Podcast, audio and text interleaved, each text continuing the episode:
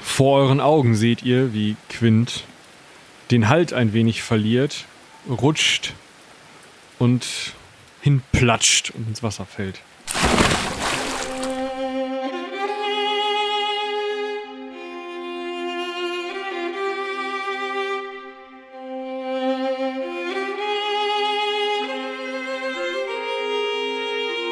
Heldenpicknick Koboldsmar.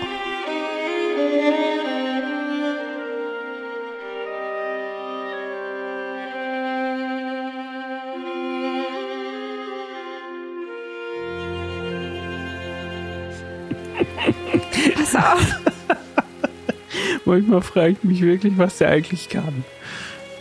Das nicht. Wobei doch, so wie ich mich kenne, Ich zücke mal meinen Knüppel und versuche ihm den hinzuhalten. Okay, er bleibt unter Wasser. Das kann nicht sein Ernst sein. Kannst du schwimmen? Nein, ich habe sogar Anfähigkeit zu schwimmen. Verdammt. Ja, ich äh, guck so kurz an mir runter, äh, streif dann die Stiefel und die Hose ab äh, und will reinspringen.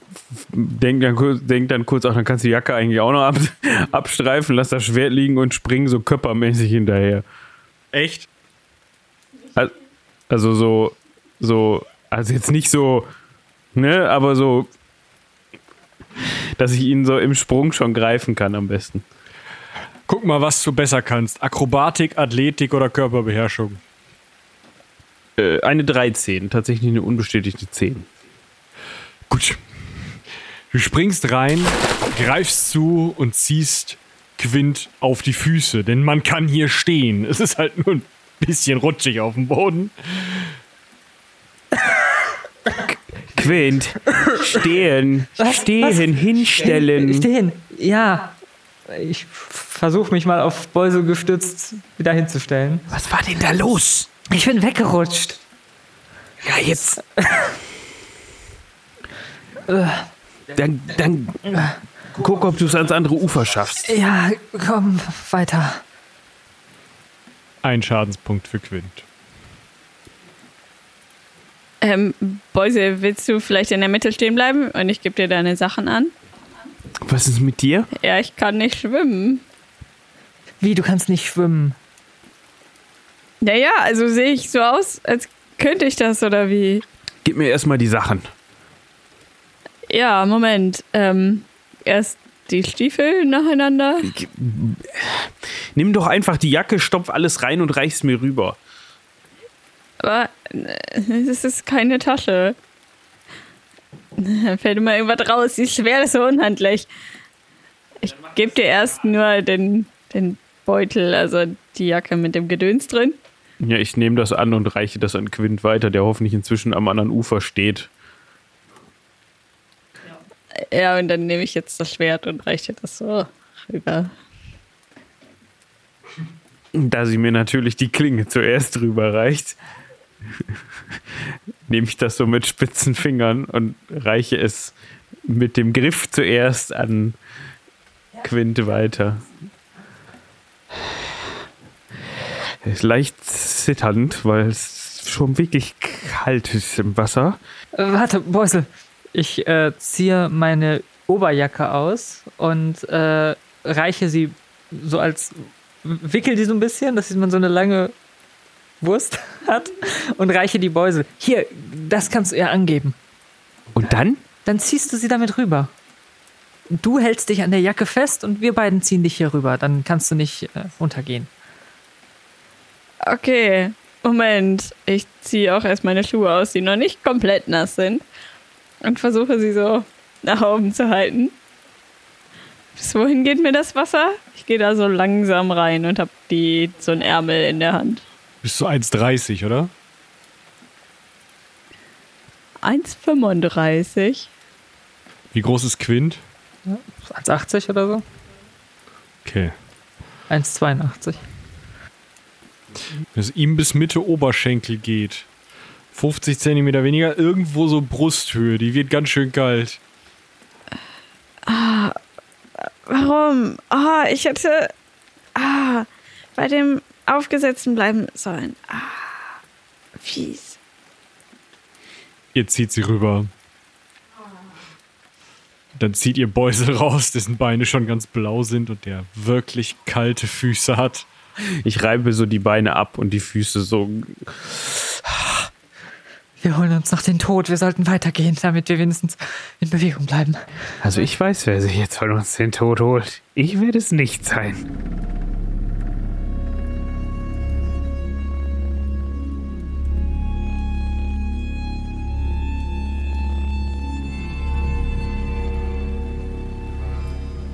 Ihr lauft noch fast eine halbe Stunde durch den Wald, bis ihr, da euch ja Straße und Bach voneinander oder sich voneinander entfernen, in der weiteren Entfernung, bis ihr an der Straße ankommt. Ihr könnt schon von weitem sehen, es ist jetzt hell geworden, dass auf der Straße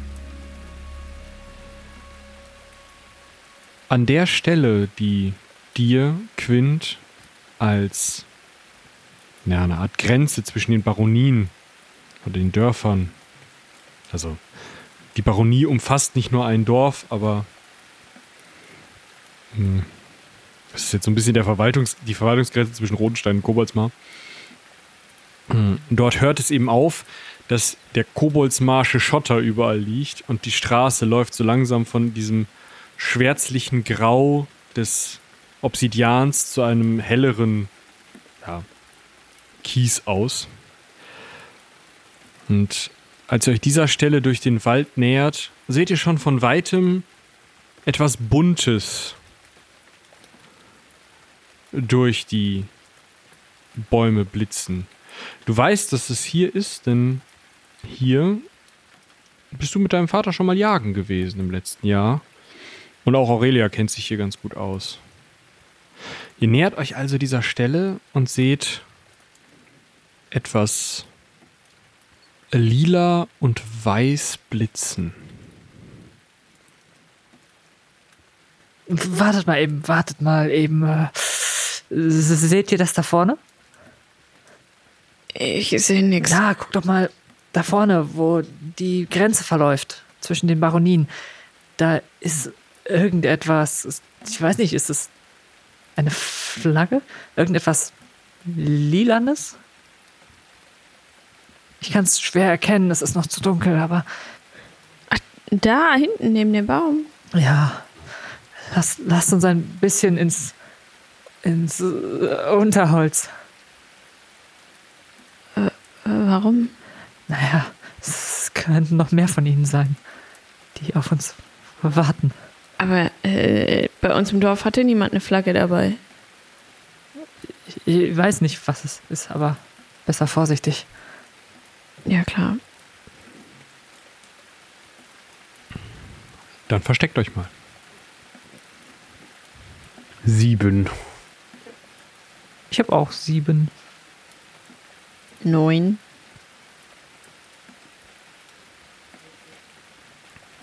Ihr schlagt euch mehr schlecht als recht in die Büsche, nähert euch dieser Stelle und seht, dass dort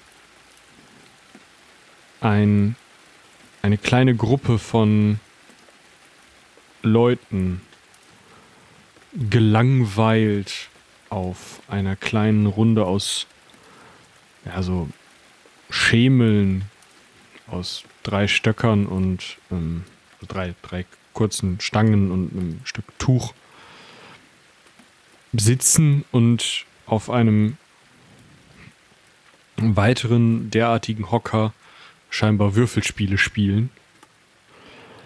Und ähm, ja, niemand beobachtet das Umfeld, aber es sind fünf Leute, die ähm, also Schwerter tragen und zwei helle Baden lehnen hier an einem der Bäume in der Nähe.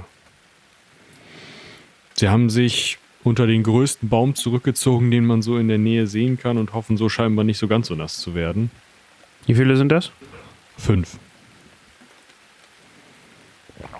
Sehen die irgendwie offiziell aus? Die tragen weiße Wappenröcke und ähm, dieses lilane Blitzen kam von einem, der unter diesem Wappenrock noch so ein Hemd in, mit lilanen Bauschärmeln trägt. Also sehen die nicht so aus wie die, die bei uns im Dorf waren. Kannst du, weil du die anderen nur im Dunkeln gesehen hast und halt zwar in der Dämmerung gut sehen kannst, aber keine Farben erkennen kannst, kannst du es nicht so genau sagen. Quint hingegen erkennt die Farben. Das ist das Wappen, das noch überall im alten Herrenhaus zu sehen war. Lila, also auf lila, ein silberner, silberner Oger auf einer Brücke. Also es ist eine silberne Brücke, so ein Bogen, und darauf steht ein Oger mit einer Keule in der Hand. Ähm, das ist das Wappen derer zu Ogerbruck, von denen ihr euer Lehen übernommen habt. Das hat genau diese Farben. Beusel, siehst du das? Mhm.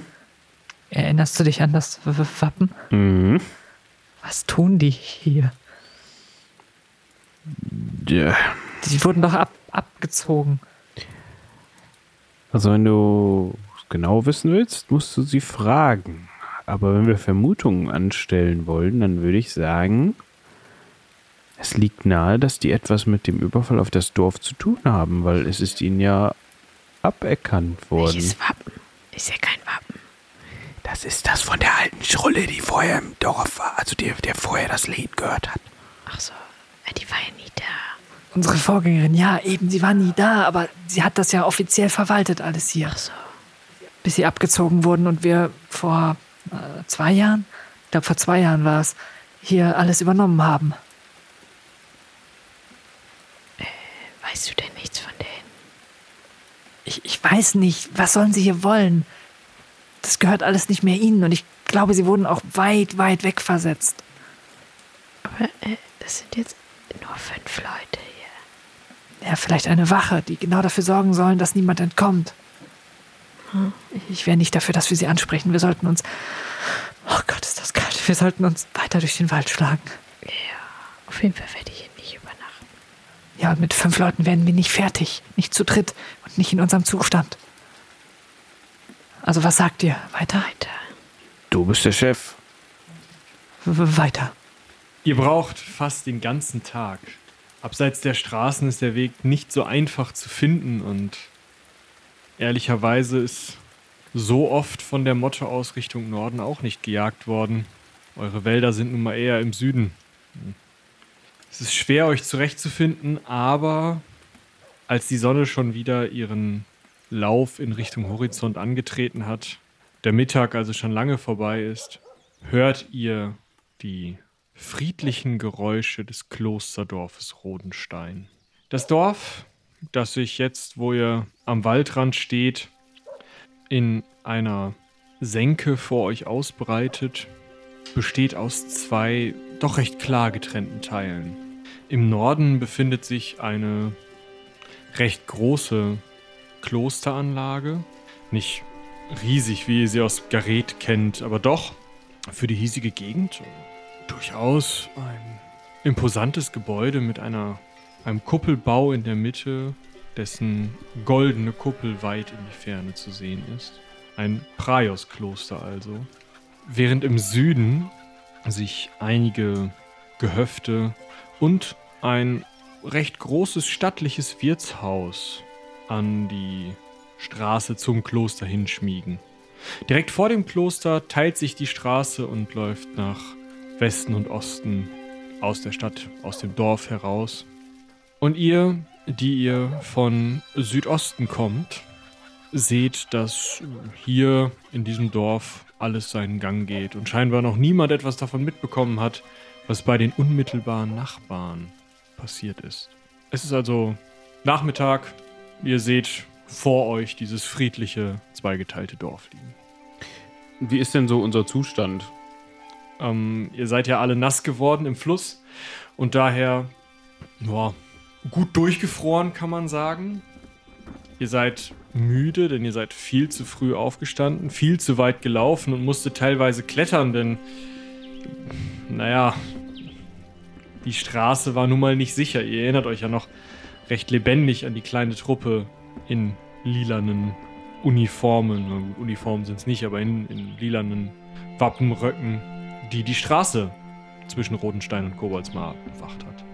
Können wir solche Wappen denn jetzt hier auch sehen? Bisher sieht es nicht so aus, nein.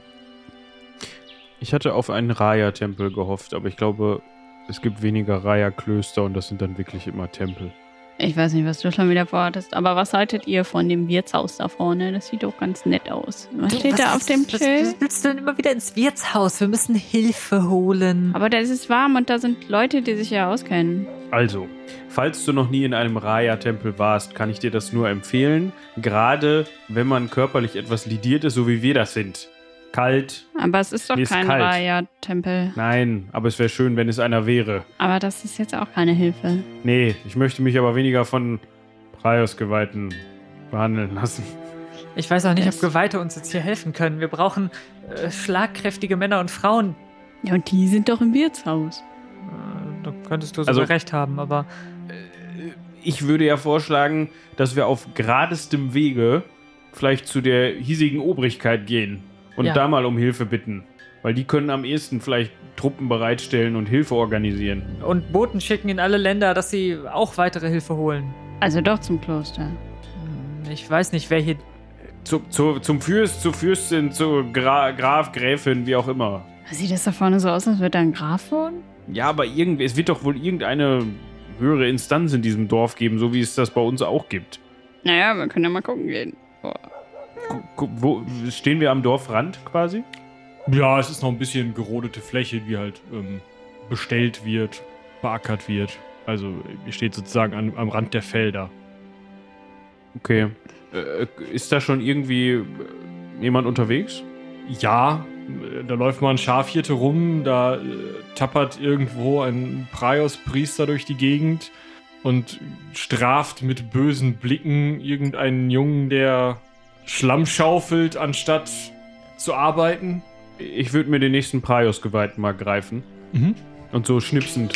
Ey, du! Er dreht sich um mit der Langsamkeit einer Eule, die sich selber entschieden hat, jetzt mal auf dich aufmerksam zu werden. Und schaut dich, obwohl er einen Ticken kleiner ist als du und 16, ganz sicher von oben herab an. Und er steht, also er steht ein bisschen tiefer, weil er der so ein Talkessel ist und er ist kleiner als du und trotzdem schafft er es mit großer, einfach Arroganz, die ihm aus dem Gesicht spricht.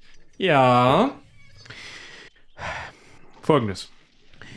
Wo finden wir denn hier irgendjemanden, der das Sagen hat? Gibt es hier einen, ähm, einen Adligen oder eine Adlige, die irgendwie der oder dem dieses Dorf untersteht? Er deutet so mit so einer langsamen Handbewegung aufs Kloster. Ihr habt Glück.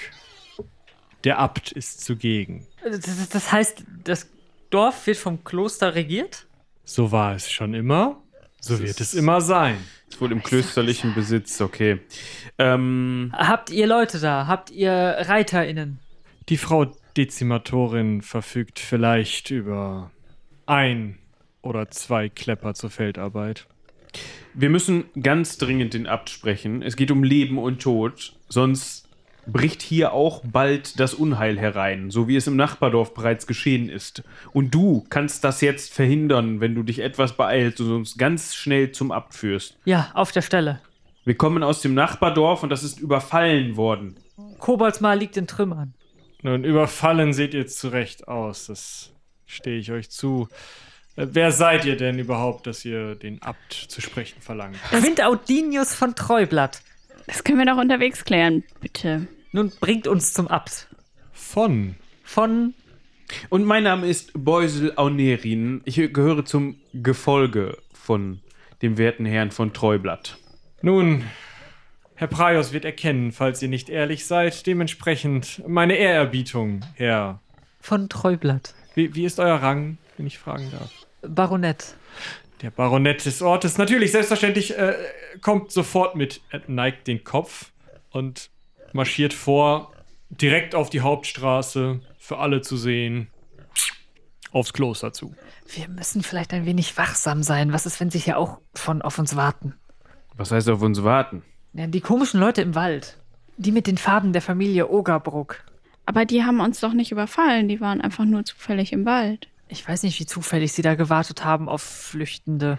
Ich glaube nicht, dass sie uns helfen wollten. Finstere Gesellen, die sich im Wald verstecken, pflegen meines Erachtens nach seltener, sich in Dörfern aufzuhalten. Ja, das stimmt. Wir können es nur hoffen, aber Ihr kommt an das große Tor des Klosters, ein imposantes Gebilde, das Ross und Reiter durchaus durchlassen könnte, wenn es denn nötig wäre. Beschlagen mit zwei blattgoldenen Darstellungen von Greifen, also Geld ist da.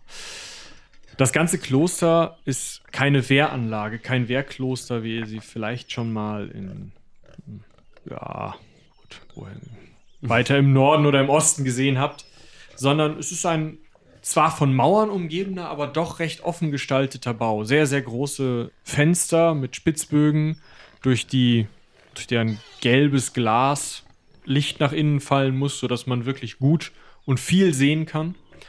Und ja, offene Raumstrukturen kann man das vielleicht nennen, als ihr eintretet, nachdem der Novize das, die Tür einfach aufgeschoben hab, hat, geht ihr durch einen langen Gang, der dadurch beleuchtet ist, dass seine Decke etwas höher liegt als die Decke der umliegenden äh, Gebäudeteile, sodass eben, obwohl es vor Regen geschützt ist, doch Licht einfällt.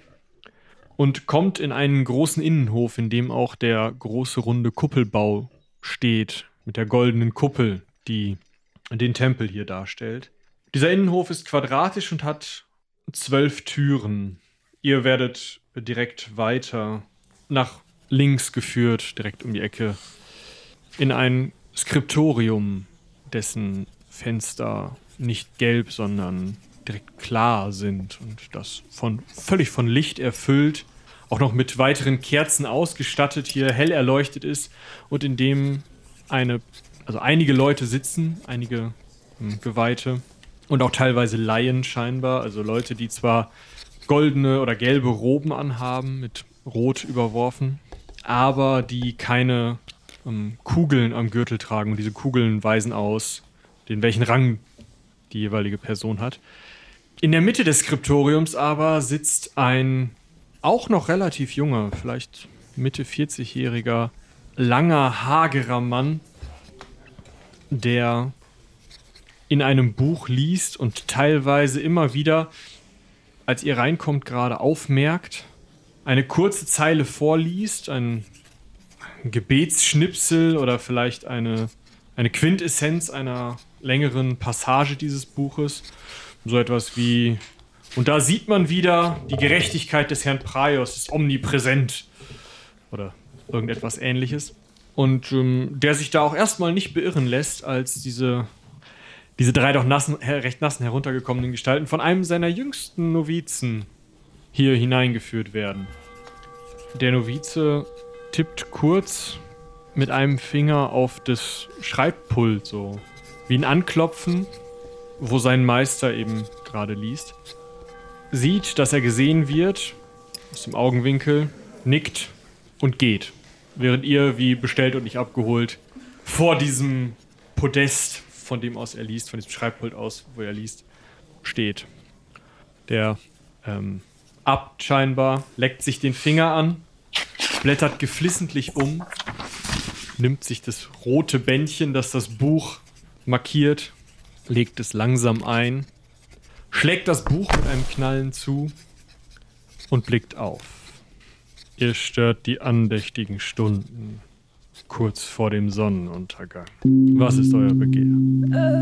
habt äh, Dank, dass ihr uns empfangt. Ihr müsst der Abt sein, nehme ich an. Ja, mein Name ist Quint Audinius von Treublatt. Wir Treublatts, wir halten den äh, Grafensitz, den äh, Baronssitz in Koboldsmar und Koboldsmar wurde gestern, nein, heute in den frühen Morgenstunden überfallen. Wir, wir haben es mit letzter Kraft aus dem Dorfe geschafft und wir, wir erbeten eure Hilfe. Wir müssen auf der Stelle einen Trupp zusammenstellen. Wir müssen Botschaften dann senden in, in die anderen Dorf, Dörfer, dass sie gewarnt sind. Wir müssen, wir müssen Kobolds mal wieder retten. Ihnen zu Hilfe eilen. Ich weiß nicht, wie lange sie sich noch verteidigen können, ob sie sich noch verteidigen können. Aber wir, wir brauchen Pferde, wir brauchen Leute, tapfere Männer und Frauen, die uns begleiten. Nun, und ich würde sagen, wir müssen auch dieses Dorf befestigen, damit es nicht dasselbe Schicksal ereilt. Ja, ihr müsst Vorkehrungen treffen. Wir sind hier im Zentrum des Reiches. Niemand greift im Kloster des Götterfürsten an. Äh, könnt ihr uns vielleicht Gut, trotzdem dann helfen? sind wir ja auch hier wieder fertig, oder wie? Dann ge Ach, wie doof von uns. Dann gehen wir wieder, würde ich vorschlagen. Oder Quint? D- d- d- Wie, wie meint ihr, niemand greift ein Kloster des Götterfürsten an? Ich, ich weiß um eure Stellung im Reich, natürlich. Aber ihr habt doch Möglichkeiten, Ressourcen. Die Praioskirche bietet sich gern als Gerichtsbarkeit für Streitigkeiten unter weniger bedeutenden Adelshäusern an. Das ist ja schon mal super. Ähm, Ich kann euch gerne einen meiner Mönche mitschicken, um schlichtend, richtend. Ich weiß nicht, ob ihr das. Vielleicht haben wir das auch nicht passend rübergebracht. Dann tut uns das leid. Aber es waren auch Orks unter den Angreifenden. Wir müssen von einem Orkensturm, von einem Ansturm von Orks rechnen, die ins Mittelreich eingefallen sind. Das kann doch der Praioskirche nicht gefallen. Unmöglich. wir haben sie gesehen. Aurelia, du, du hast sie gesehen. Ja. Welchen Grund sollten wir haben, euch hier Märchen zu erzählen? Der mustert euch mit so einem. Ihr seid euch nicht ganz sicher. Ihr habt mal gehört, dass man einem Praios-Mann nicht anlügen kann und dass der sieht, wenn man lügt. Und gerade habt ihr das Gefühl, irgendwie irgendwas brennt in seinem Blick. Irgendwie scheint er irgendwas mit euch zu machen. Ich möchte euch nochmal eindringlichst um Hilfe bitten. Nun, er scheint wahrlich nicht zu lügen. Herr Praios würde es sehen. Wenn wir es doch sagen. Ich denke, das alles lässt sich doch recht leicht beilegen. Eine kleine Räuberbande, ein Raubritter mit ein paar Orks. Viel mehr wird es nicht gewesen sein. Ich ähm, schicke sogleich einen meiner fähigeren Priester, um sich die Lage einfach einmal Ihr, anzuschauen. ihr wollt einen Priester schicken. Recht und Gerechtigkeit wird mit dem Wort verbreitet, nicht mit dem Schwert innerhalb der Reichsgrenzen. Innerhalb der Reichsgrenzen. Innerhalb der Reichsgrenzen. Ich ähm, glaube nicht, dass es nur ein kleiner Ritter war. Es waren mindestens 30 Leute. Also hätten wir eine Chance gehabt mit dem gesamten Dorf, dann wären wir sicherlich geblieben. Aber so war die einzige Möglichkeit, dass wir Hilfe holen. Ja, und wir sahen das Dorf in Flammen stehen. Wir, wir brauchen doch Hilfe. Wir brauchen quasi eine Armee zum Entsatz. Mindestens. Oder einen gerechten Richtspruch. Und daran werden sich die Orks halten. Nun, Die, die ja wie bekannt Praios Wort erhören und sich ihm beugen. Wie sie das ja schon immer getan haben. Man kennt es. ein gerechter Richtspruch wird auf sie niederfahren, wenn sie es nicht tun. Und ähm, ich würde vorschlagen, ihr kommt nun mit. Ihr seht durchgefroren aus. Es wird etwas zu essen geben. Ihr könnt euch am Feuer wärmen. Ich lasse die Lage von einem der Priester sichten. Und morgen früh entscheiden wir, was noch zu tun ist. Aber was, wenn ihm etwas zustößt? Sollte er nicht vielleicht jemanden mitnehmen? Oder mehrere Menschen zu seinem eigenen Schutz? Das Licht des Herrn Praios wird ihn begleiten. Wie ihr meint, aber das war dann am Ende nicht unsere Schuld, ne?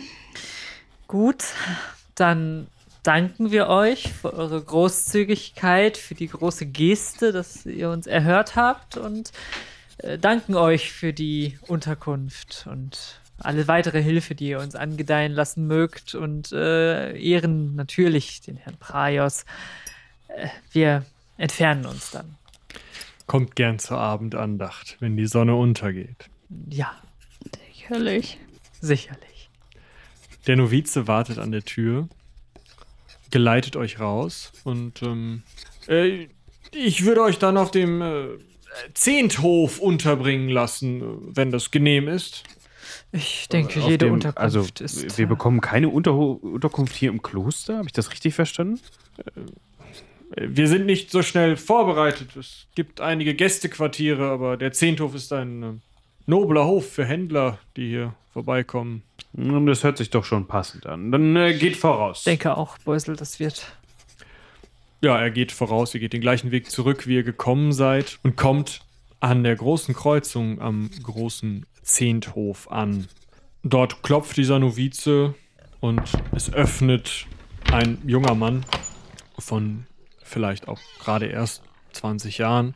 Ah, äh, die, die Praios-Priesterschaft findet Landstreicher? Wir sind keine Landstreicher, auch wenn Das- wir vielleicht so aussehen. Das hier ist ähm, äh, Quint Audinius von Treublatt, Baronett des Nachbardorfes. Er wünscht Unterkunft. Sehr wohl. Es wird sich verbeugt. Es wird sich mit einer Verbeugung zur Seite geschoben und in, hineingelassen in ein doch recht gemütliches Haus von zwei Stockwerken. Im Erdgeschoss eine tatsächlich ganz schmuck eingerichtete ja, Taverne. Also wirklich mit Theke und äh, großem Feuer. Auch hier sind die Fenster höher, als ihr es sonst gewöhnt seid. Scheinbar wohnt man nicht so gerne warm, dafür hell. Und ähm, die gesamte Schenke ist noch leer. Der Novize kommt noch mit rein. In einer Stunde ist die Arbeit getan. Dann dürfte der Sonnenuntergang beginnen und ähm, die Andacht im Kloster findet statt. Äh, Wir würden uns sehr freuen, wenn wir Sie alle dort begrüßen dürften.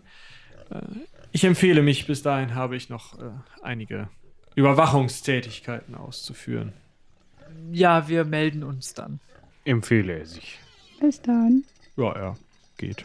Ja, gibt's da irgendwie einen Wirt oder eine Wirtin oder sowas? Der Typ, der euch reingelassen hat, ähm, schlawinert so ein bisschen rum, wischt einen Tisch ab, rückt Quint den Stuhl zurecht, verbeugt sich nochmal und fragt dann, äh, was darf ich euch denn bringen, äh, Herr, Herrschaft? Erstmal was zu essen. Ein Bier? Ein Bier? Ein, Ja, ein ja. Bier. Ja. Bier, äh, sehr gern. Äh, darf ich es warm machen? Ihr seht durchgefroren aus. Ja, bitte. Ich bitte nicht darum. Kellerkalt, äh, erwärmt. Äh, Ähm, äh, warm gerne, aber vielleicht lieber Met, wenn ihr welchen habt.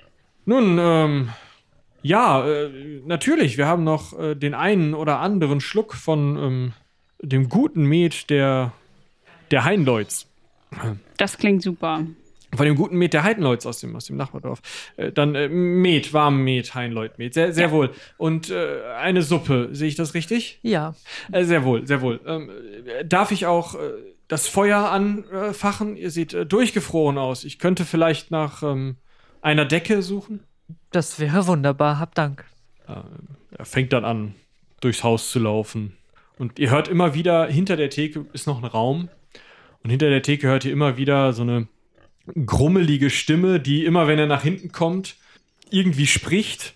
Dann hört ihr ihn antworten, spricht wieder die grummelige Stimme und dann wirkt es so, als würde er alle seine Pläne nochmal umschmeißen und alles wieder anders machen, um dann wieder zu euch rauszukommen und euch irgendetwas zu bringen. Das erste, was er rausbringt, ist tatsächlich ein großes Kissen, was er Quint anbietet, um es auf den Holzstuhl zu legen, damit er sich ein bisschen bequemer setzen kann. Äh, ja, danke, danke. Äh, da- Ja, so. Ja, der, äh, die, die Hausherrin ähm, empfiehlt dieses Kissen dann doch für. Äh, äh, da, äh, Met, äh, Bier, äh, äh, Bier. Sehr, sehr, sehr wohl. Äh, unterwegs. Äh, Kommt sofort. Äh, Jetzt äh, läuft er eben wieder weg. Ähm, ich überlege derweil, ob mir die Leute, von denen der Met kommen soll, was sagen. Ja, das sind eure Imker. Oh, Also eure Imkersfamilie, die Heinleuts. okay. Ist der generell einfach komisch oder freut er sich nur, dich zu sehen, Quint? Ich, glaube, er ist noch neu in dem Gewerbe. Wenn hier sonst nur Händler absteigen. Oder irgendwelche Pfaffen? Mhm. Trinken Praios-Pfaffen? Ich weiß nicht, ich habe mich in Gareth immer von ihnen ein wenig ferngehalten. Ja, die sind- ja doch ein bisschen äh, Sind Also- ein bisschen unheimlich. unheimlich. Wenn dann ja. wahrscheinlich hinter verschlossenen Türen. Oder im Keller. Das warme, die warmen Getränke werden gebracht und ein kellerkaltes Bier.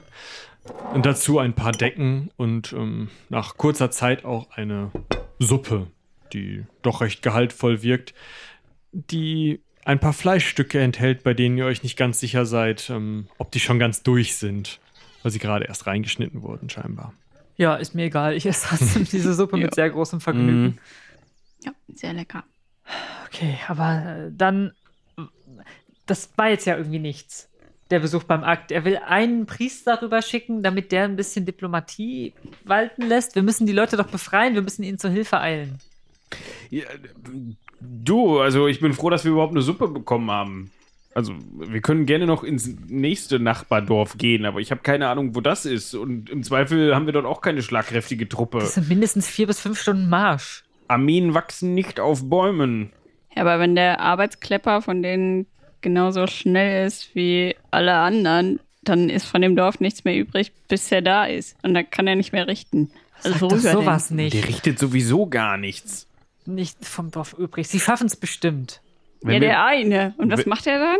Segnen? wenn wir Pech haben, dann wird dieser Pfaffe, den die da hinschicken, am nächsten Baum aufgeknüpft. Da bis dahin sollten wir nicht mehr hier sein, egal was er vorher gesagt hat. Vielleicht warten wir, bis sich die Schenke ein wenig gefüllt hat und fragen selbst rum, ob wir ein paar Leute finden, die mitkommen würden. Ich meine, Quint, was ich mich eben schon gefragt habe, warum hast du nichts von den Soldaten im Wald gesagt? weil ich nicht wollte, dass die Soldaten im Wald eventuell hier Verbindungen hinhaben und wir verraten werden. Äh, Ja, gut, aber- apropos, vielleicht solltest du deinen Wappen irgendwie so ein bisschen zudecken, falls hier gleich jemand reinkommt. Ich glaube, das hat sich schon rumgesprochen, im Zweifel. Ich, ich Außerdem, auch. was passiert denn, wenn die Soldaten den Pfaffen aufgreifen, den er, der jetzt geradewegs in die Richtung marschiert? Wenn er es denn schon tut. Das stimmt. Naja, wenn der alleine und unbewaffnet kommt, um zu richten, dann werden die da wohl schwerlich was gegen haben, oder? Wir sollten ihn auf jeden Fall warnen. Wir sollten ihm sagen, er sollte nicht über die Straße, sondern sich querfeld einschlagen wie wir. Dann dauert es noch länger. Ja, Und ist- stimmt. Auffälliger? Aber, Außerdem ist er im Zweifel schon unterwegs, oder meinst du, der nimmt die Andacht in einer Stunde noch mit? Naja, ich denke schon, dass er die Andacht mitnehmen wird, so wie die hier drauf sind. Kann er das nicht unterwegs machen? Da kenne ich mich nicht aus, ob man die Andacht auch mitnehmen kann, aber Ich finde das auch alles sehr skurril hier, aber äh, ja, weiß ich nicht. Das ist so unpraktikabel. Aber wir- wir sollten vielleicht einfach ein paar Leute zusammenscharren.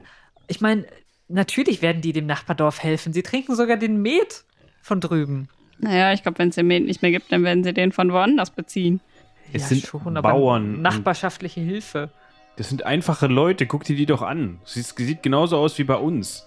Die Glocke des Klosters meldet, dass die Andacht gleich beginnt. Und ähm, ihr merkt, wie selbst der herumscharwenzelnde Wirtsjunge Mann, irgendwas dazwischen, doch flugs alles stehen und liegen lässt und nicht einmal mehr das eine, die eine Schale, die er gerade zu Ende abtrocknete, fertig abtrocknet, sondern direkt alles hinlegt, um die Theke kommt, zu euch hingeht.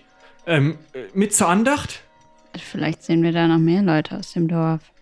Vielleicht, ja, vielleicht können wir hinterher oder vorher noch mit ihnen reden oder zu ihnen sprechen. Zumindest sehen wir das und wer irgendwie kampfmäßig ausgestattet sieht. Es wäre generell wahrscheinlich unklug, den Abt in irgendeiner Form zu verärgern, Ja, das stimmt. indem wir nicht Mhm. bei der Andacht erscheinen. Also, wohl oder übel, müssen wir uns das wohl antun. Ja. Ja, gut. Ähm, Herr Wirt, ich weiß leider den Namen nicht. Ähm, ich äh, würde dieses Trinkgefäß kurz entführen, aber ich äh, gelobe, dass ich es heile wieder mit zurückbringe. Aber der Met ist einfach lecker. Äh, äh, sehr wohl, doch äh, lasst es vielleicht äh, außerhalb des Klosters stehen. Nein, ich trinke es doch vorher leer. Ja, das, äh, das sehen die Priester nicht so gerne. Ähm, aber ihr, ihr seid eh Gast. Ähm, übrigens, wenn ihr mich irgendwie braucht, ich bin Alrik. Ja, danke. Danke, Alfred. Natürlich wirst du das, Alrik. Ja, ich stürze den letzten Schluck Bier aus meinem Krug und äh, wisch mir geräuschvoll den Mund ab und folge Alrik hinaus. Vor dem Klostereingang bildet sich eine wahrliche Traube Menschen, sowohl Geweihte und Novizen und Laien des Klosters in ihren bunten, also gelben, weißen und roten Roben, als auch die gesamte Dörflerschaft bewegt sich ins Kloster hinein, drängt ins Kloster hinein und ähm, auf das zentrale Heiligtum zu.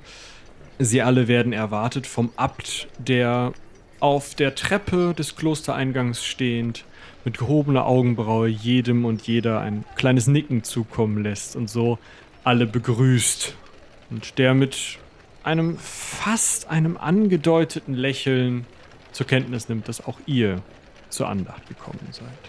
Ich, Bei dieser Musterung halte ich den Krug kurz hinter meinen Rücken. Nehme ihn aber mit. ich würde Quint mal so anstoßen mit dem Ellbogen und Hm? ihm unter vorgehaltener Hand quasi zuflüstern.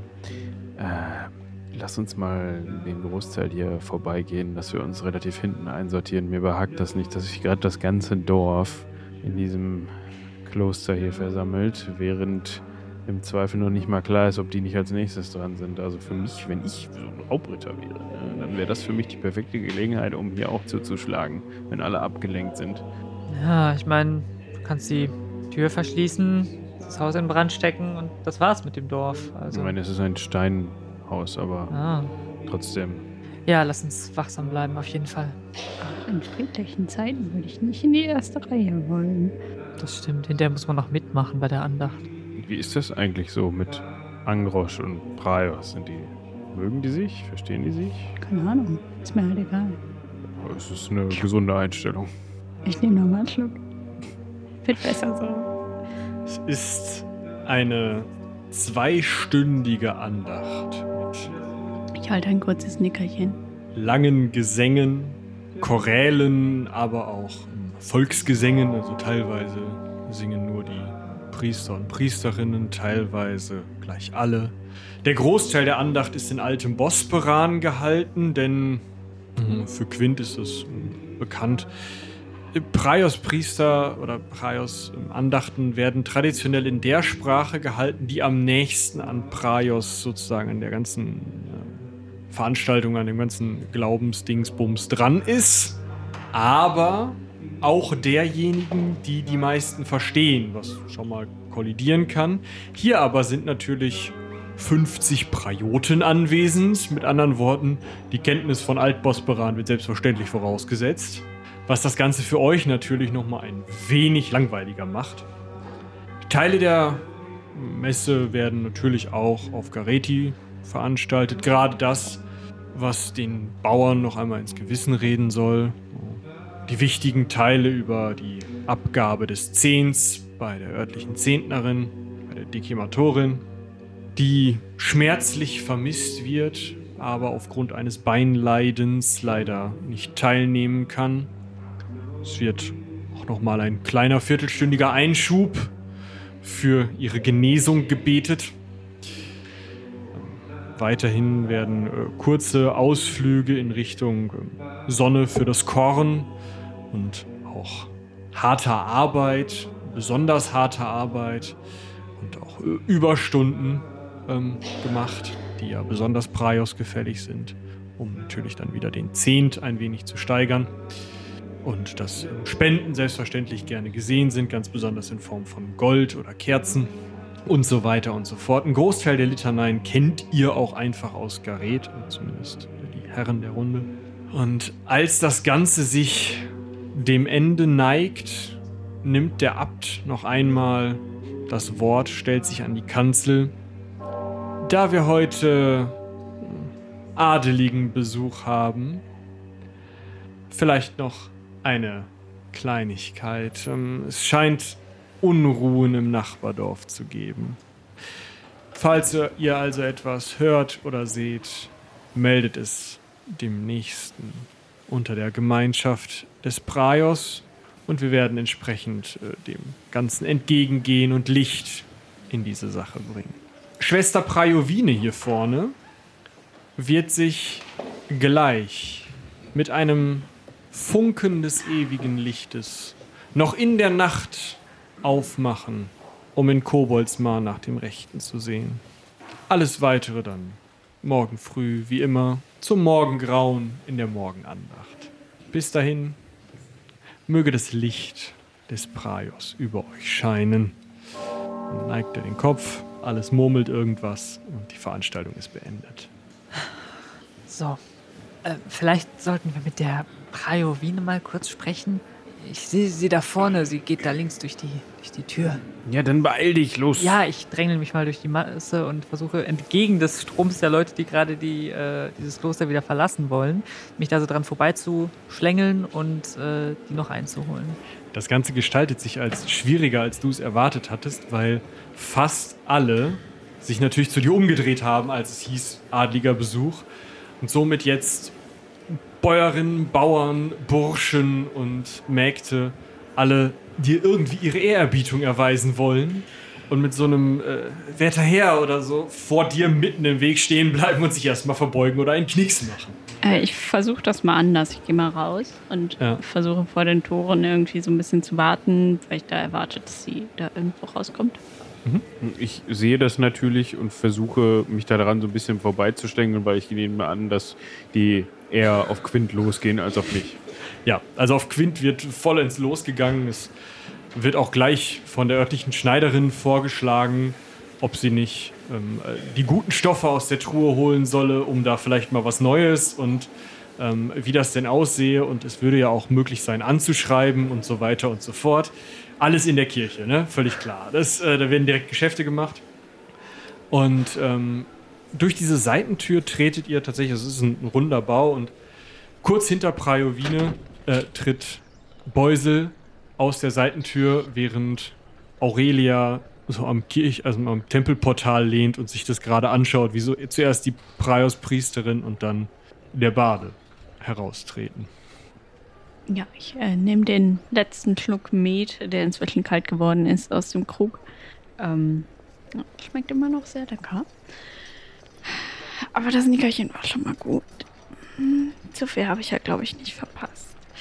Ähm, und dann gehe ich mal auf Prajovine zu. Weiß aber nicht, ob ich schneller bin als Beusel. Ihr holt sie gleichzeitig ein. Ähm, äh, Moment, äh, äh, äh, ich weiß nicht so richtig, wie man euch hier anspricht.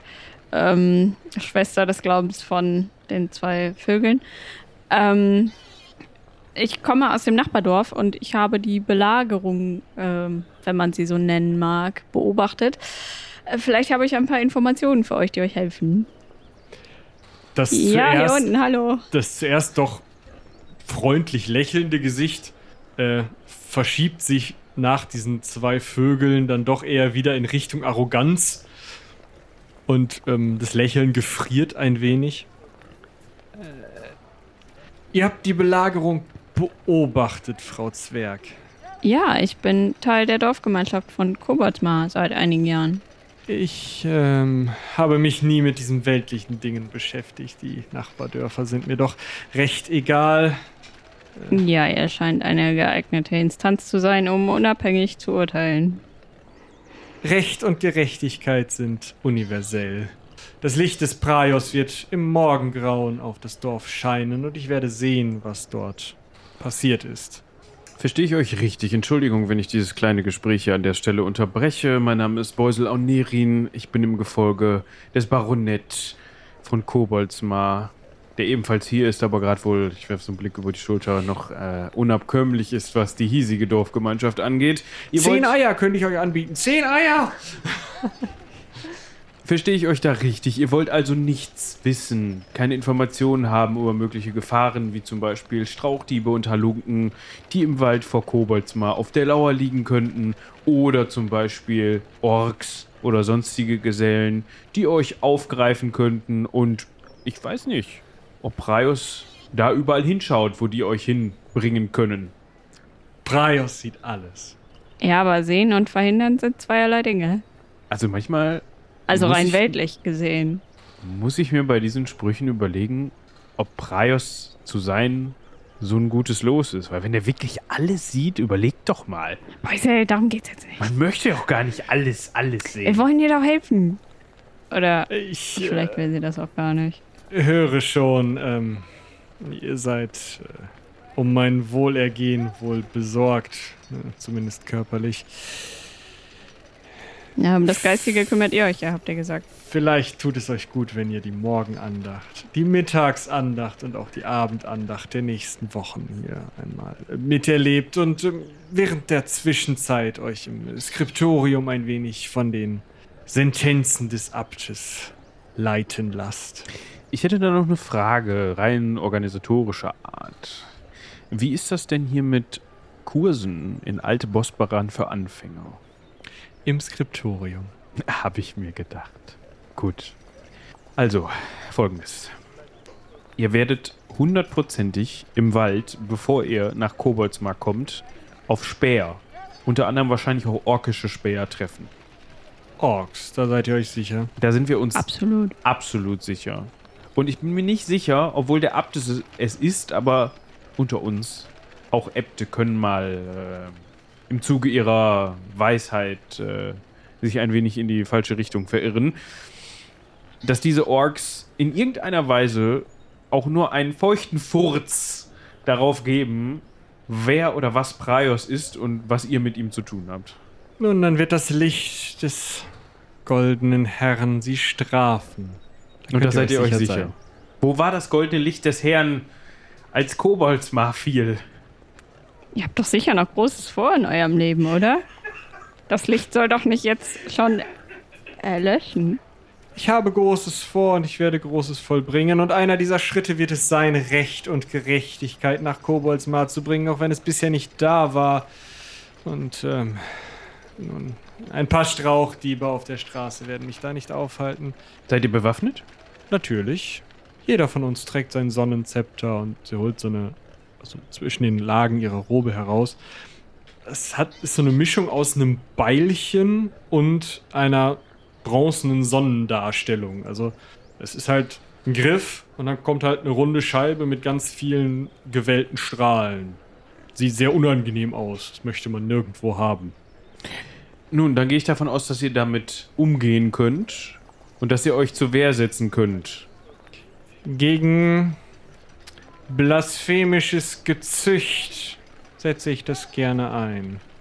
Es mustert euch mit einem Blick, der euch sagt, ah, zumindest mit der Flachseite hätte sie eigentlich gerne schon zugeschlagen.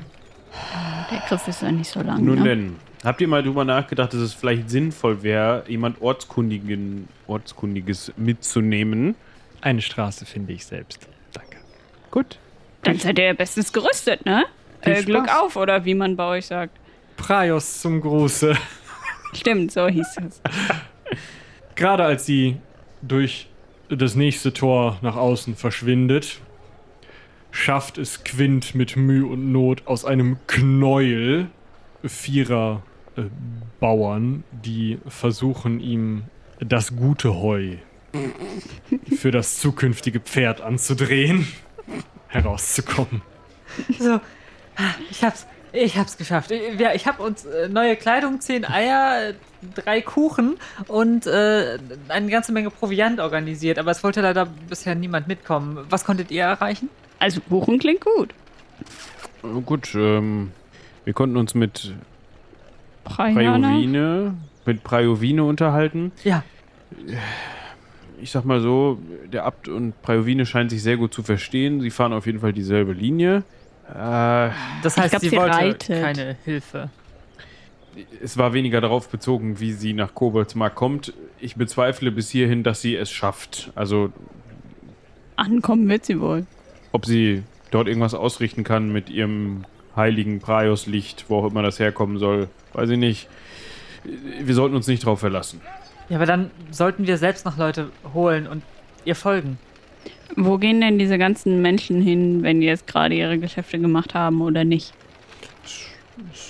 Dämmert jetzt, es sieht so aus, als würden die jetzt alle nach Hause gehen oder in die Pinte. Okay, also keine Überstunden am Feld oder so. Beusel, kannst du die Menge zusammenrufen? Aber vielleicht mit einem Liedchen. Dann, dann können wir eine Rede halten und vielleicht können wir sie dann durch bewegen, uns zu folgen und Kobolds mal zu befreien. Ich suche schon mal eine Kiste. Natürlich kann ich das. Ich hatte nur gerade noch eine andere Idee. Äh, nämlich? Also, wenn wir uns das jetzt mal vorstellen, das sah mir zwar so aus, dass Kobolds mal angezündet worden ist, Ja. also dass einzelne Gebäude angezündet worden sind und dass die Motte überfallen worden ist, beziehungsweise die, die Orks und die Angreifer eindringen konnten. Aber entweder es sind jetzt sowieso schon alle tot oder verschleppt und das Dorf wurde zurückgelassen Ich hoffe nicht. Ich glaube nicht. oder das Dorf wurde besetzt und die Bürger und Bürgerinnen wie auch deine Eltern, deine Schwester etc. befinden sich in Gefangenschaft, in Gewahrsam dieser Strauchdiebe. Ja, und dann müssen wir sie befreien. Ja, aber das bedeutet erstmal, dass wir für den Moment eine, einen Status quo haben. Eine Situation, die sich auch noch einige Tage aushalten, lä- aushalten lässt, möglicherweise. Äh, Der Schaden ist also angerichtet, das Kind ist sozusagen in den Brunnen gefallen. Du meinst, der Kuchen ist angeschnitten. Der auch. Ja, du hast schon recht. Wir können Vielleicht- wahrscheinlich sie jetzt im Augenblick. Ja. Die Frage ist, wäre es nicht cleverer, bevor wir jetzt hier uns 20 äh, spät pubertierende Dorflümmel zusammentrommeln, die dann mit der Mistgabel nach Koboldsmar marschieren und da genauso enden wie die Lümmel, die wir dort schon haben oder jetzt vielleicht nicht mehr haben? Oder sollten wir der Sache auf den Grund gehen und uns überlegen, wo kommen diese Orks her? Wer hat sie dorthin geschickt? Und wie werden wir der Person habhaft, die dafür verantwortlich ist? Ja, und dann können wir auch. Du hast schon recht, dann können wir auch eine richtige Armee mitnehmen, um das Problem anzugehen. Ähm, wo willst du diese richtige Armee hernehmen? Da habe ich jetzt kurz nicht aufgepasst. Vielleicht können wir einen Boten finden und ihn losschicken, dass er in die nächsten Dörfer geht und für uns diese Arbeit übernimmt. Hm, Vielleicht finden wir eine Horde Torwaler, die vorbeikommt. Das glaube ich mal nicht. Oder Also, vielleicht gehen wir selber besser ins nächste Dorf. Dann müssen wir hier diese Andachten nicht mitmachen. Die waren zwar sehr erholsam, aber die Bänke sind schon irgendwie unbequem. Wir könnten auch nach Al-Anfa und dort eine Sklavenarmee ausheben. Das halte ich doch für sehr, sehr weit gedacht. Oder wir gehen zurück nach Gareth, sprechen dort mit dem der Kaiserin. Kaiserin? Kaiser? Kaiserin, ne? Das Sprechen dort mit der wir tun. Kaiserin und lassen uns von ihr mit einer richtigen Armee ausstatten und gehen dann nach Koboldsmar zurück. Ähm, klingt alles nur ziemlich um euch mal langwierig. kurz die, Strat also die, die ähm, Hierarchie hier klar zu machen. Koboldsmar ist eine Baronie. das war schon klar. Dann kommt ein Graf von Nordhag. Dann kommt ein Herzogtum, nämlich Weiden. Und dann kommt langsam mal der Kaiserpalast. Auch eher noch nicht, aber bald. Ja. Vielleicht sollten wir. Vielleicht sollten wir beim Grafen vorstellig werden. Ich meine, es ist seine Grafschaft. Vielleicht kann er hier etwas ausrichten. Das wäre der Graf von Weiden, richtig? Äh, nein, das war der Graf von. Nordhag, Nordhag. Nordhag. Weiden ist Herzog. der Herzog. In welche Richtung liegt das nochmal? Nordhag? Ja. Also ich bin zwar hier irgendwie ortskundig, aber ich habe kurz meine Ortskunde vergessen bei dem ganzen Geschwurbel vorhin. Stück im Norden. Okay. Das heißt nördlich von hier. Aber manchmal sitzt er auch in Reichsend. Weil da der Stuhl bequemer ist. Nein, weil, ähm, also je nachdem, wie gerade die Struktur ist, die sich nicht so oft ändert, aber manchmal halt schon, ist Reichsend eine eigene Markgrafschaft unter dem hiesigen Grafen oder neben dem hiesigen Grafen. Und manchmal sitzt dann der hiesige Graf lieber in Reichsend, weil Reichsend stärker befestigt ist als Nordhag. Aus welcher Richtung sind denn die Angreifer gekommen? Aurelia? Ähm, ich meine aus, äh, Osten. aus Osten. Wenn, also ich habe die bei mir aus dem Werkstattfenster zuerst gesehen. Also muss es Osten gewesen sein. Aus dem Wald. Aber wie der Graf. Aber wie der Abt schon sagte, wir sind mitten im Reich. Wenn die aus Osten gekommen sind, was grenzt denn im Osten an Koboldsmar? Wenn du lang genug suchst, dann kommen wir bei Gareth raus, aber. Ja, sie werden wohl kaum in Margaret aufgebrochen sein. Aber ich meine, wir könnten zumindest mal versuchen, beim Grafen vorstellig zu werden.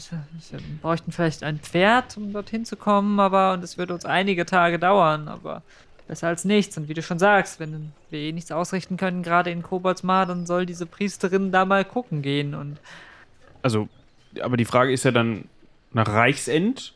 oder Nordhag. Ja, vielleicht finden wir jemanden, der gerade weiß, wo sich der Graf aufhält. Der Abt im Zweifel. Ja, aber dem würde ich jetzt sein. nichts von unserer Idee stecken, weil er Nee. nicht begeistert von sein wird. Vielleicht die Wirtin oder so. Die schien ja recht informiert zu sein. Ja, und gerade wenn hier auch Händler vorbeikommen, dann. Vielleicht ist hier gerade sogar ein Händler aktuell, der uns weiterhelfen kann. Und das könnte die Wirtin wissen. Ja. wenn die nicht zur Andacht kann, dann hat die auf jeden Fall viel Zeit nachzudenken. Oder Bücher zu lesen oder sinnvolle Dinge zu machen. Warum kann sie nicht zur Andacht?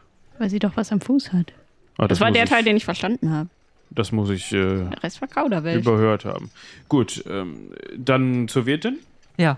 Als letzte verlasst ihr das Kloster.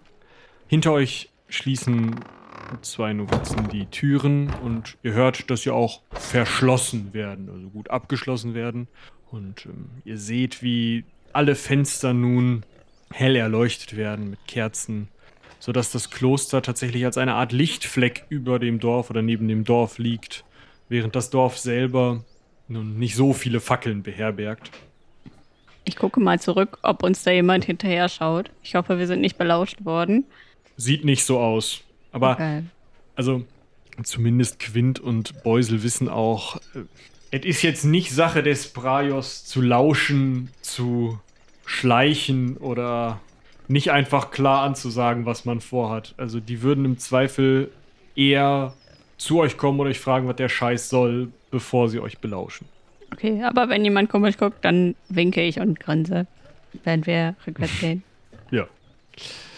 Ihr kommt in eine doch recht gut gefüllte Schankstube, in der sich nun die Stimmung aber ganz anders darstellt als gerade noch während der Andacht. Denn als ihr reinkommt, herrscht Stille. Alles dreht sich zu euch um. Guten Abend. Ähm, hallo? Ihr hört ein rumpelndes, hustendes Röcheln von einem niedrigen Ort neben der Feuerstelle.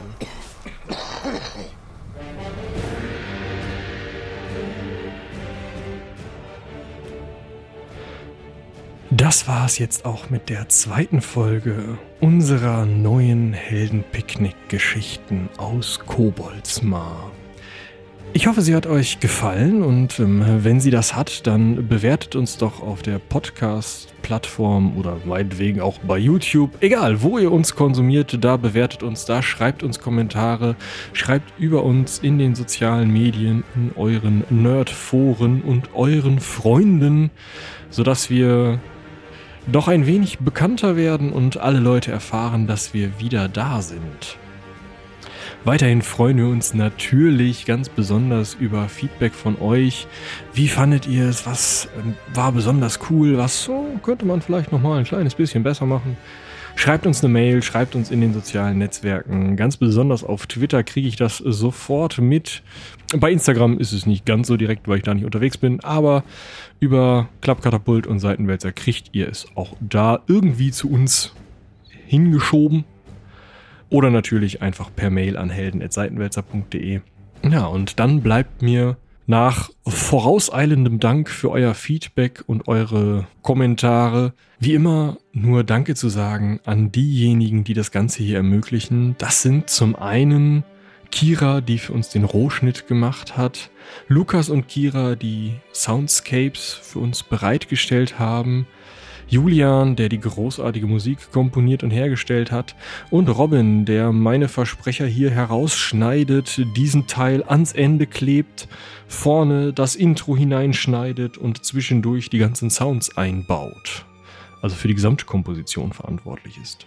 Und natürlich habe ich Danke zu sagen allen, die ihr uns bei Patreon und Steady unterstützt und damit die Produktionsqualität möglich macht und unser Weitermachen möglich macht, so wie wir es jetzt tun.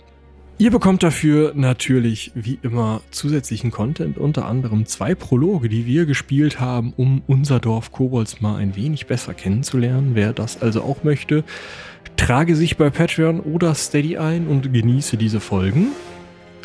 Und ähm, als zweites Dankeschön neben diesem ganzen Behind the Scenes und äh, Zusatzmaterial gibt es natürlich wie immer die namentliche Nennung von euch, die ihr da seid. Christian, Dennis, der Raubfriese, Dungeon Wars, Eike, Fubar, Mirko, Parmaschinken, Patarchus, Philipp, Tutti, Christian, Morva Jenkins, Sebastian, Isa, Jonas, Marc, Fabian, Nerin, Torben, Sebastian, Paul, Christian, Frank, Dörte, Merelven, Lukas, Pascal, Leonie, Ronald, Martina, Julian, Florian, Janina, Susanne, Thomas und natürlich Mirko von Steam Tinkerers Klönschnack.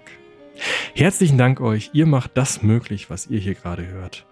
Und als kleines Rausschmeißerchen gibt es jetzt noch ein Schmankerl aus unserem Verlagsbereich. Das Klappkatapult hat nämlich wieder geschossen und nach dem beachtlichen Erfolg unseres Hörbuchs zum Roman Wenz jetzt auch die Novelle Morla vertont. Ihr könnt sie auf shop.klappkatapult.de kaufen und einen kleinen Eindruck davon, wie Jan das Ganze für euch vorgelesen hat, gibt es hier am Ende. Viel Spaß dabei! Seien die Zwölfe mit euch. Die Silver Star war weitestgehend eingerichtet und lud gerade die Daten der drei anderen Schiffe und der privaten Tablets herunter, die Morla gefunden hatte. Also war es an der Zeit, sich um die Arkos und den Grund für deren Quarantäne zu kümmern. Beim Kaffee nach dem Frühstück, das Morla noch im Zäpfchen einnahm, um die unzugänglichen Nahrungstanks darin so weit wie möglich auszunutzen, klopfte sie gegen den Bildschirm ihres Tablets. Hey Blue, heute wird's wieder spannend. Ich mache die Arkos auf. Da willst du bestimmt dabei sein. Es dauerte einen Moment, doch dann erklang die quäkende Stimme. Ja, endlich, ich bin bereit. Immer langsam, Kindchen. Wir müssen Tante Morla erstmal was Freshes anziehen, bevor sie da reingeht. Dann sag Bescheid. Ich will dir bei allen Sandkatos nicht beim Umziehen zugucken. Morla lachte rasselnd. Sollst du ja auch nicht, Kindchen. Tante Morla braucht aber jemanden, der für sie recherchiert, was an Bord sein könnte. Das kannst du doch. Du bist doch so ein Super-Hacker. Na klar kann ich das. Aber kannst du das nicht einfach aus den Logs erfahren? Du hast doch die Quarantänemeldung fürs medizinische Personal gelesen. Da muss doch alles drinstehen. Unter welchem Stein bist du denn groß geworden? Die Union schreibt nicht offiziell dran, wenn sie mal wieder an irgendwelchen Erregern herumexperimentiert. Ich hab nur ein allgemein gefährliches Aerosol bekommen. Wie soll ich das bitte behandeln? Ist ja gut, ich such's dir raus. Aber dafür schickst du mir alle drei Schiffe runter. Ich schick dir gar kein Schiff, wenn das ja schief geht. Also such besser gründlich. Als sie wenig später den Knopf betätigen wollte, der die Schleuse zu dem verseuchten Schiff entriegelte, zögerte sie kurz. Morla stand in der Luftschleuse zu Arkos. Sie hatte einen Raumanzug angelegt und zusätzlich noch ihren Nasenschlauch durch eine Atemmaske ersetzt, die über Mund und Nase reichte. Es war zwar ein unangenehmes Gefühl, so eingeengt wie auf Kato, aber sicher war sicher. Sie seufzte. Dann ließ sie die Luft aus der Schleuse ab, sodass sie im Vakuum stand. Genauso würde sie es gleich machen, sobald sie drüben war. Das sollte die Keime von den anderen Schiffen fernhalten. Nur das Vibrieren der Deckplatten sagte ihr, dass sich die Schleusentür der Arkos entriegelte, als sie den Befehl eintippte. In ihrem Helm knackte der Funk. Äh, denk dran, du hast es nicht mit einem dahergelaufenen Virus zu tun. Das ist der heiße Militärscheiß. Morla schnaubte nun. Sie hatte Blues Zusammenfassung gelesen. Die letzten drei Orte, die das Schiff angeflogen hatte, waren militärische Sperrsysteme gewesen. Irgendein privater Vertrag, um irgendwelche hohen Tiere in Wellnesskliniken zu bringen. Der letzte Landeort schien ganz in der Nähe gewesen zu sein, denn die Arkos hatte erst unmittelbar vor dem Sprung ins Kato-System am Liner angedockt. Die Quarantäne war dann wohl in der Zeit im Sprungraum ausgelöst worden. Was auch immer dafür gesorgt hatte, hatte sich also Zeit gelassen. Nun denn, wollen wir mal sehen, sagte Morla und drückte den Knopf zum Öffnen. Ein Schwall von Staubpartikeln wurde durch das sich öffnende Schott in die leere Luftschleuse gezogen. Es war, als würde Morla in dichten Rauch stehen, der um sie herumwirbelte. Blue schien es auch bemerkt zu haben, denn prompt erscholl die Stimme der jahrhundertealten Fernsehfigur aus dem Helmlautsprecher.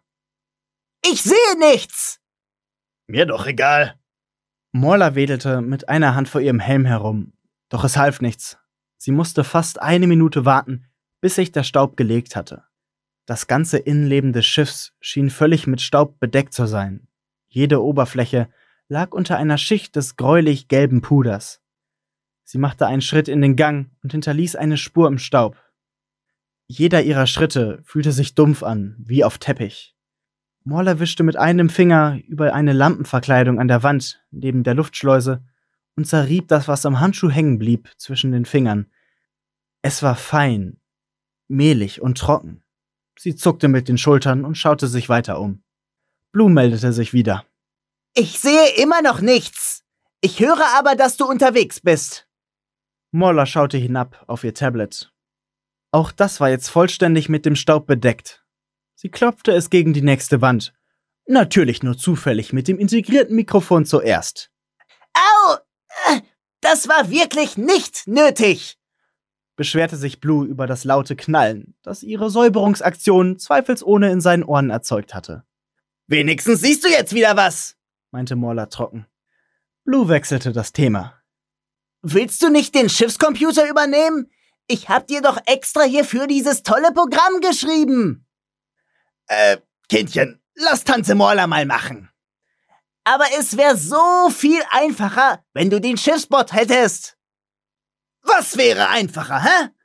Du hast das Programm so eingestellt, dass es die Schiffe auf Werkeinstellung zurücksetzt. Das heißt, es macht auch die Quarantäne aus. Und das heißt, dieses Puder hier kontaminiert mir alles. Und weil Tante Morla wirklich keine Pilze in ihren Ohren haben will, lassen wir das mal. Sie war im Hauptgang des Schiffs, der so breit war, dass man zwei medizinische Betten bequem aneinander vorbeischieben konnte. Links und rechts gingen je zwei Türen ab. Eine zu den Maschinen, eine zum kleinen Frachtbereich, den solche Kuriere für Medikamente nutzten, eine zu den Kojen der Crew und eine zum großen Patientenraum. Geradeaus gab es noch den Zugang zum Cockpit, aber das interessierte Morla gerade nicht. Sie tappte ohne zu zögern auf die Patiententür zu.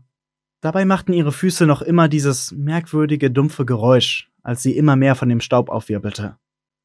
Die Tür des Patientenzimmers ließ sich nicht öffnen. Wahrscheinlich noch so eine Quarantänemaßnahme. Moller überbrückte sie einfach mittels ihres Militärcodes. Als sie, noch immer mit der Zunge zwischen den Lippen, vom Bedienfeld neben der Tür aufschaute, hätte sie sie fast abgebissen. So abstoßend, so schön und irgendwie altbekannt war der Anblick, der sich ihr bot. Ach du Scheiße! Kommentierte Blue in ihrem Helm. Na da schau her! Das nenne ich mal ne Champignonzucht. stimmte Moller grinsend zu.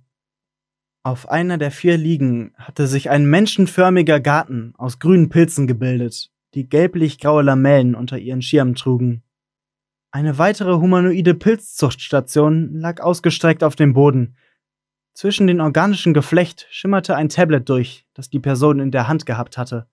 Wahrscheinlich der Kapitän, der versucht hatte, der Hölle zu entkommen. Da hatte er die Rechnung wohl ohne den Schiffscomputer gemacht. Quarantäne bedeutet eben Quarantäne. Morla grinste noch immer. So, Kindchen, jetzt kannst du mal eine Göttin in Weiß bei der Arbeit sehen. sagte sie zum Tablet gewandt. Sie schlurfte hinüber zur gegenüberliegenden Wand und begann auf einem Terminal herumzutippen. Äh, warte mal, du kennst das? Du hast sowas schon mal gesehen? Selbst mit der Stimme, die Moller ihm gegeben hatte, wirkte Blue völlig entgeistert. Kindchen, ich habe sowas nicht nur gesehen, Tante Moller hat sowas schon mal gemacht. Aber meine Exemplare waren schöner. Gemacht? Morla konnte regelrecht hören, wie Blue der Mund offen stehen blieb. Sie lachte rasselnd, denn jetzt, wo sie wusste, was das hier war, war die meiste Anspannung von ihr abgefallen. Sie warf noch einen Blick auf die Pilze, suchte in der Medikamentendatenbank nach dem Fungizid, das sie hier brauchen würde, und leitete es in die Luftaufbereiter ein. Ähm, okay, äh, warte mal. Du hast sowas gemacht? Blue war noch immer dabei zu verstehen, was hier passiert war. Äh, ja, das ist eine der Standardvorgehensweisen unserer geliebten Union, Kindchen. Wusstest du das nicht? Standards? Was? Du meinst, das wird als Waffe benutzt? Genau. Hast du dich nie gefragt, warum wir auf so viele praktische, bewohnbare Planeten ohne gefährliches Leben darauf stoßen? Also, ich. Ähm. Nein. Die sind eben unbewohnt. Sicher. Mit solchen Pilzen kann die Union wunderbar alles biologische Leben vom Planeten tilgen, bevor wir uns dort niederlassen. Einfach in die Atmosphäre bringen, einwirken lassen und nach ein paar Monaten mit einem Fungizid abtöten. Dann muss man nur noch feucht durchwischen und tada! Ein neuer Planet für die Kolonisation. Das. Das können die doch nicht machen! Warum nicht? Funktioniert doch. Aber Mola zuckte mit den Schultern. genug jetzt mit deinem moralischen Problem. Ich hab zu tun.